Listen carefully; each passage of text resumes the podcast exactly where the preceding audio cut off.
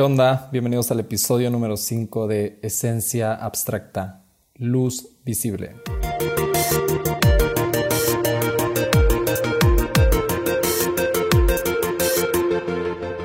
¿Qué onda amigos? Bienvenidos, episodio número 5. Y estoy mega emocionado de que ya sean 5 episodios. sí, ya sé, gran número, pero bueno, 5 episodios. Ah, sí, estoy emocionado. estoy emocionado por eso. Pero me encanta, me encanta ah, también eh, saber que hay personas escuchándolo. Eh, me encanta que, puedan invertir su tiempo en escuchar este podcast, en escuchar, sí, lo que Dios está haciendo a través de, este podcast. Me encanta ver que personas comparten el podcast y me súper encantan eh, los DM que me han podido enviar por Instagram. Es increíble leerlos y, realmente me anima, o sea, digo, wow, esfuerzo vale la pena saber que, que, que sí, que, que, el mensaje de Jesús eh, está siendo escuchado, que alguien está escuchando lo que Dios está haciendo en tu vida, lo que Dios está poniendo en tu vida. Y sí, como ya saben, episodio de esta semana, luz visible. Ah, esta semana estuve escuchando mucho acerca de, de, Jesús siendo luz del mundo, de Jesús siendo luz ah, de nuestras vidas y me encantó, me encantó que quise hacer un episodio ah, acerca de eso, porque me recordó mi primer semestre de universidad, mi primer semestre de diseño gráfico en una clase, creo era teoría del color, estábamos viendo teoría del color y hablaron mucho acerca de que había luz visible y luz invisible. Y yo dije, ¿qué? ¿No toda la luz es visible? Y sí, hay luz invisible que no tiene la energía suficiente para ser captada por nuestros ojos, entonces no podemos percibirla. y, busqué una definición, estaba yo buscando definición acerca de, de luz visible y, dice, y, me encantó y, la escribí ah, para poder compartírselas porque de aquí parte el episodio. Y dice, luz visible tiene justo la cantidad correcta de energía para que nuestros ojos la puedan percibir. ¡Wow! Se los voy a leer de nuevo. Luz visible tiene justo la cantidad correcta de energía para que nuestros ojos la puedan percibir. Cuando la leí fue así como de, man, wow.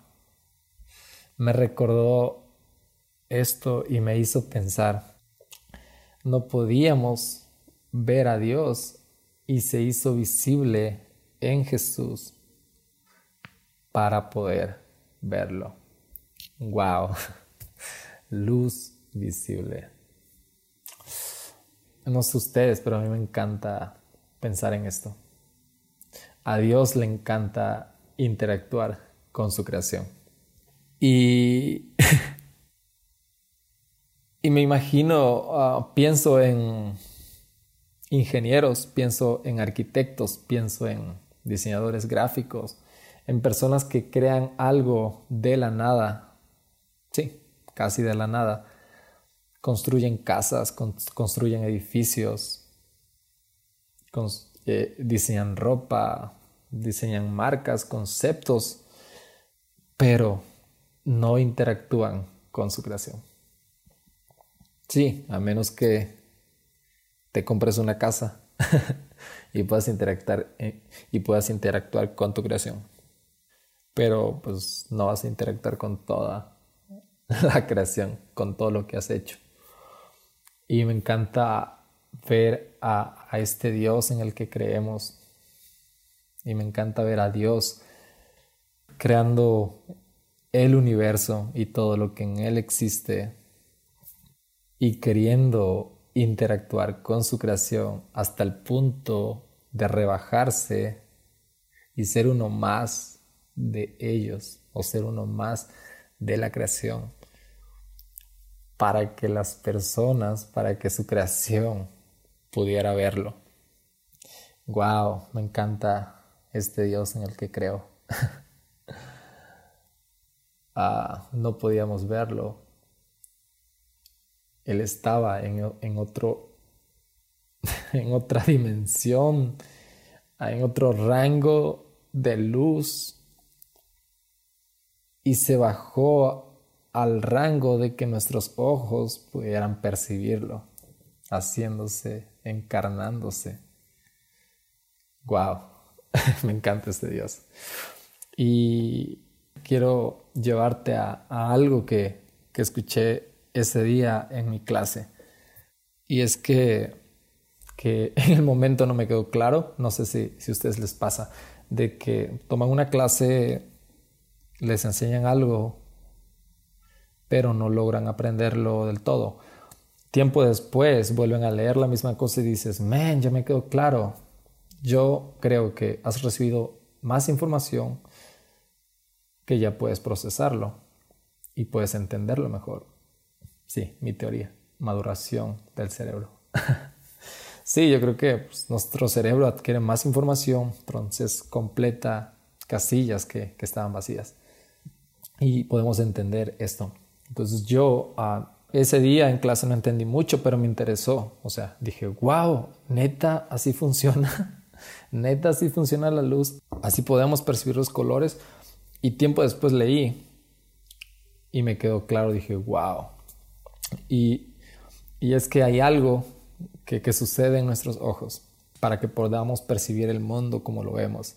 Y es que al momento de que luz entra en nuestros ojos, unas células ubicadas en la retina se activan o se desactivan dependiendo el entorno en el que estemos. Si estamos de noche, ciertas células ah, llamadas células fotorreceptoras se activan y si estamos de día, células fotorreceptoras se activan. Estas células se llaman conos y bastones. Bueno, te voy a contar. Está mega interesante. y estas células se llaman conos y bastones. Y conos tenemos aproximadamente como 6, 7 millones de, de conos. Y sí, es una comunidad muy grande. y si estás como contextualizado, si estás en el ambiente de diseño en el que tienes que mandar imprimir cosas, en el que tienes que hacer cosas para digital, ah, sabrás que existen dos colores, eh, dos, modos de colores, CMYK que son para ah, impresos y RGB que son para todo lo digital, todo lo que se va a proyectar en, algo digital tiene que estar hecho en RGB. Bueno, los conos funcionan así. Hay, dentro de los conos hay, tres grupos y cada grupo ah, capta un color diferente. Hay un grupo que es para los rojos, hay un grupo que es para los azules y hay otro grupo que es para los verdes. Y de ahí ah, podemos percibir los millones de colores que conocemos. Asimismo sucede en las pantallas. En todo lo digital solo hay tres colores y de esos tres colores generan los millones de colores que podemos percibir. Bueno, estos eh, conos se activan únicamente cuando estamos en ambientes con mucha luz o de día, para que nosotros podamos percibir colores, para que nosotros podamos ver la vida a colores. Estos fotoreceptores llamados conos se activan. Pero a los bastones, te estarás preguntando en qué momento entran los bastones aquí. Bastones se activan cuando estamos en condiciones de poca luz ah, o cuando es de noche, porque bastones son mucho más sensibles a la luz. Es tipo, hay poca luz, pero yo soy más sensible, entonces le voy a sacar el máximo provecho a esa poca luz que estoy recibiendo para que yo pueda ver en la oscuridad. Y lo interesante es que los bastones solo ven a escalas de grises. Por eso es que funciona como lentes de visión nocturna, que puedes percibir, ah, que puedes ver en la noche. Entonces ellos se activan en condiciones ah, de poca luz y podemos ver, en, ver mucho más porque están siendo más sensibles a recibir la energía. Y obviamente te dirás, ¿por qué no vemos grises? Pues porque también hay condiciones de luz, entonces conos también están medios activados ahí. Entonces ya por eso vemos colores cuando es de noche o cuando hay oscuridad. Bueno, si estás en un lugar muy oscuro, pues tal vez no veas, solo veas sombras. Pero a lo que quiero llegar con todo esto es que cuando, cuando, cuando pasamos de oscuridad a luz hay, una, hay un proceso, hay una transición y esa transición a uno, si pasamos de luz a oscuridad no podemos ver, no podemos ver absolutamente nada hasta que nuestro ojo, hasta que nuestra retina se adapta a esa condición, se empiezan a desactivar conos y bastones, empiezan a entrar en acción. Pero cuando pasamos de oscuridad a luz, sucede algo como muy, ah, sí, muy drástico, digamos, porque aparte de que estamos recibiendo mucha luz, entonces conos son más sensibles, entonces, entonces si son más sensibles con poca luz que reciban, imagínate cuando ya sales realmente a una condición de luz, ah, pues entonces ya tus ojos eh, eh, empiezan a experimentar esa sensación de sensibilidad y tiendes a cerrar. Y sí, necesitas un tiempo, necesitas un momento para que los conos se activen y bastones se desactiven. Entonces, para que empieces a ver la condición de luz, de color. Ah, y a lo que quiero llegar es esto. Creo que muchas veces ah, estamos en este temporada en la que estamos pasando por oscuridad, estamos viviendo en oscuridad. Y, no estoy diciendo que sí, que vivas en un cuarto oscuro, no sé. No, o sea, que tengas una vida lejos de Dios, una vida lejos de Jesús. Y cuando Jesús llega a nuestras vidas, es ese cambio abrupto que dices, ah, no, siento que, men, siento que Jesús no es para mí porque me estoy incomodando con la presencia de Jesús, me estoy incomodando cuando estoy, estoy siendo expuesto a Jesús, porque estoy en una condición de, de oscuridad. Y ahora que estoy entrando a una zona de luz, sí, me está costando trabajo. Y puedes decir, oh, siento que no soy hecho para esto, siento que iglesia, siento que Jesús no es para mí y dices, no, estoy bien acá, creo que este lugar en el que vivo, esta forma en la que estoy viviendo, es para la que fui creado, es para la que he nacido. Y, y podemos llegar, puede llegar la tentación de pensar así, que no hemos sido creados para estar en Jesús, para estar viviendo en presencia de Jesús. Pero lo increíble es que ya fuimos creados para estar en Jesús. Y, y lo interesante aquí es que, man, es un cambio, estás pasando de oscuridad a luz. Date un tiempo, experimenta a Jesús entrando a tu vida para que tú puedas ser lleno. Necesitas que conos Jesús empiece a activarse que bastones, oscuridad en tu vida empiece a disminuir. Y llegará el momento, creo, en el que ya dirás, men, wow, así es la vida. Neta, creo que cuando damos chance a Jesús, empezamos a ver la vida diferente a como la estábamos percibiendo. Empezamos a descubrir para lo que fuimos creados. Hay un versículo en Génesis, eh, Dios creando el universo, ah, pero todo era oscuridad. Entonces Dios crea la luz. Y hasta que la luz es creada, se da cuenta de que, obviamente Dios lo sabía, pero hasta que la luz no ilumina la oscuridad, Dios dice, oh, creo que le hace falta esto, oh, creo que le hace falta esta otra cosa, oh, creo que necesita esta otra cosa. Y creo que hasta que Jesús nos llega a nuestras vidas e ilumina nuestra oscuridad, no podemos darnos cuenta de lo que estamos necesitando. Ah, me encanta el Evangelio de Juan, como Juan menciona muchas veces a Jesús diciéndose ser la luz del mundo, ser la luz que va a guiar nuestra vida, a ser la luz que va a guiar nuestros pasos. Juan 8:12 dice, Jesús volvió a hablar a la gente diciendo, yo soy la luz del mundo, el que me siga no caminará a oscuras, sino que tendrá la luz de la vida. Wow.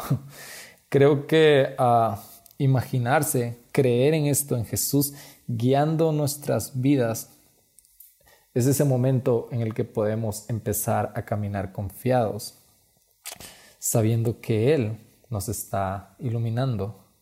Antes caminábamos tal vez en incertidumbre, pero ahora podemos caminar seguros porque caminamos en la luz, caminamos en Jesús. Jesús es la luz visible del Padre.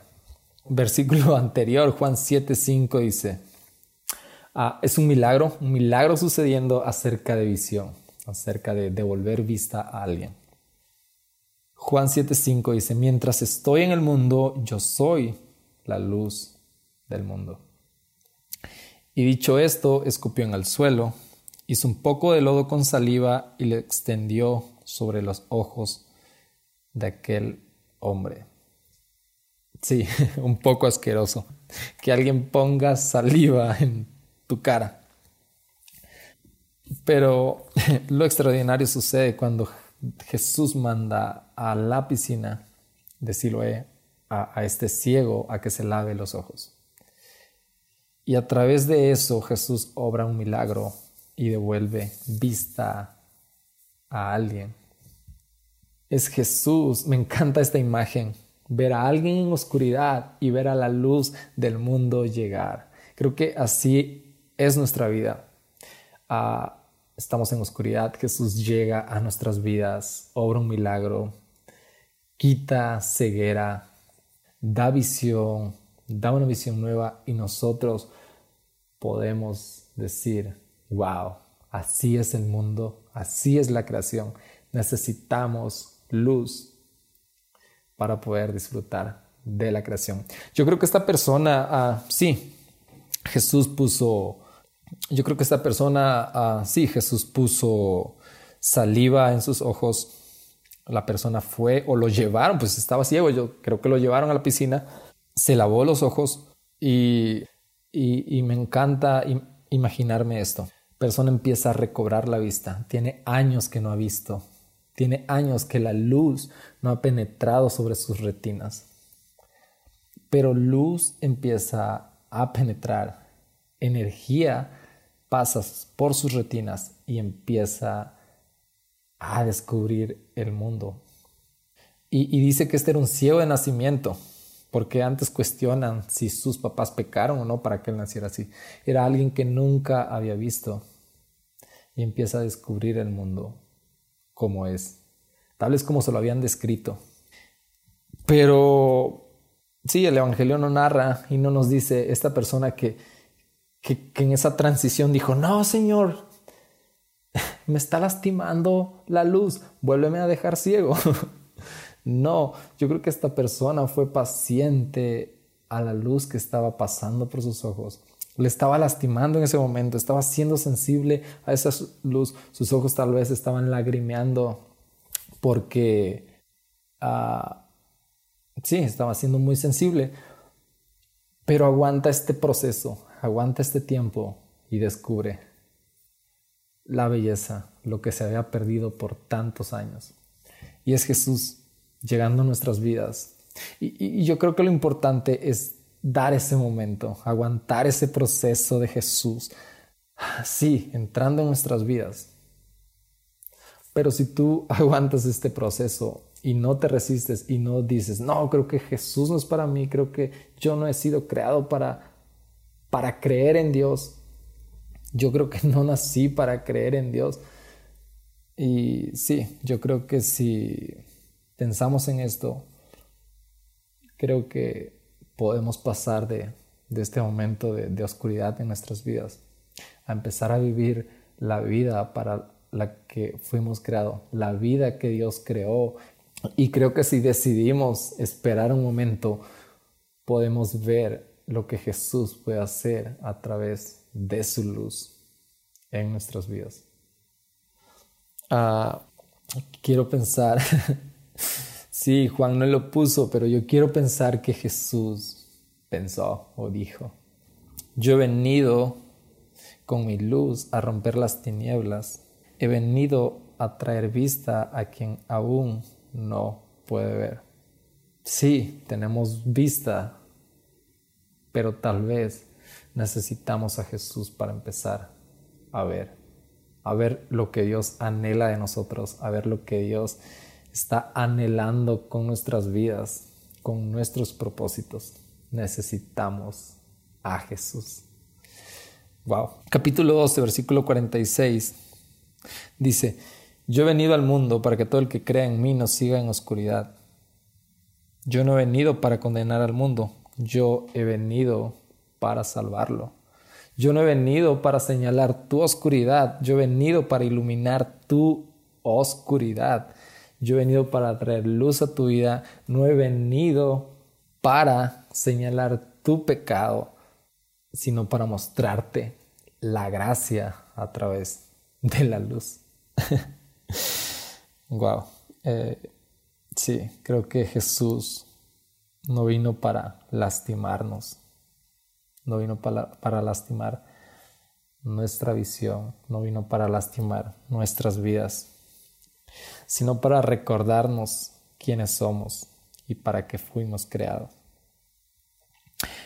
Para una vida en la que podamos ver días a colores y no días en oscuridad. Wow. Wow. Ah, Hechos de los Apóstoles ah, nos narra a Pablo ante personas debatiendo acerca de, este mensaje de Jesús siendo luz. Y creo que tal vez ya escuchaste o ya sabes, o tal vez no, Pablo, su encuentro con Jesús es un encuentro que lo deja en ceguera. Es un encuentro que lo deja ciego porque sus ojos, él veía, pero estaba ciego a la revelación de Dios. Se encuentra con Jesús, queda ciego, necesita tiempo para que sus ojos tengan una nueva visión. Ya, necesitamos tiempo.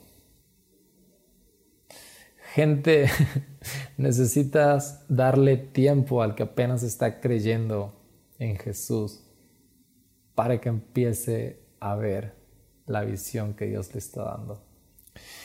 Ah, muchas veces creo que personas se encuentran con Jesús y queremos que empiecen a ver con la visión del reino, pero nos olvidamos que se necesita tiempo para que nuestros ojos se adapten a ver lo nuevo o el nuevo ambiente en el que están parados.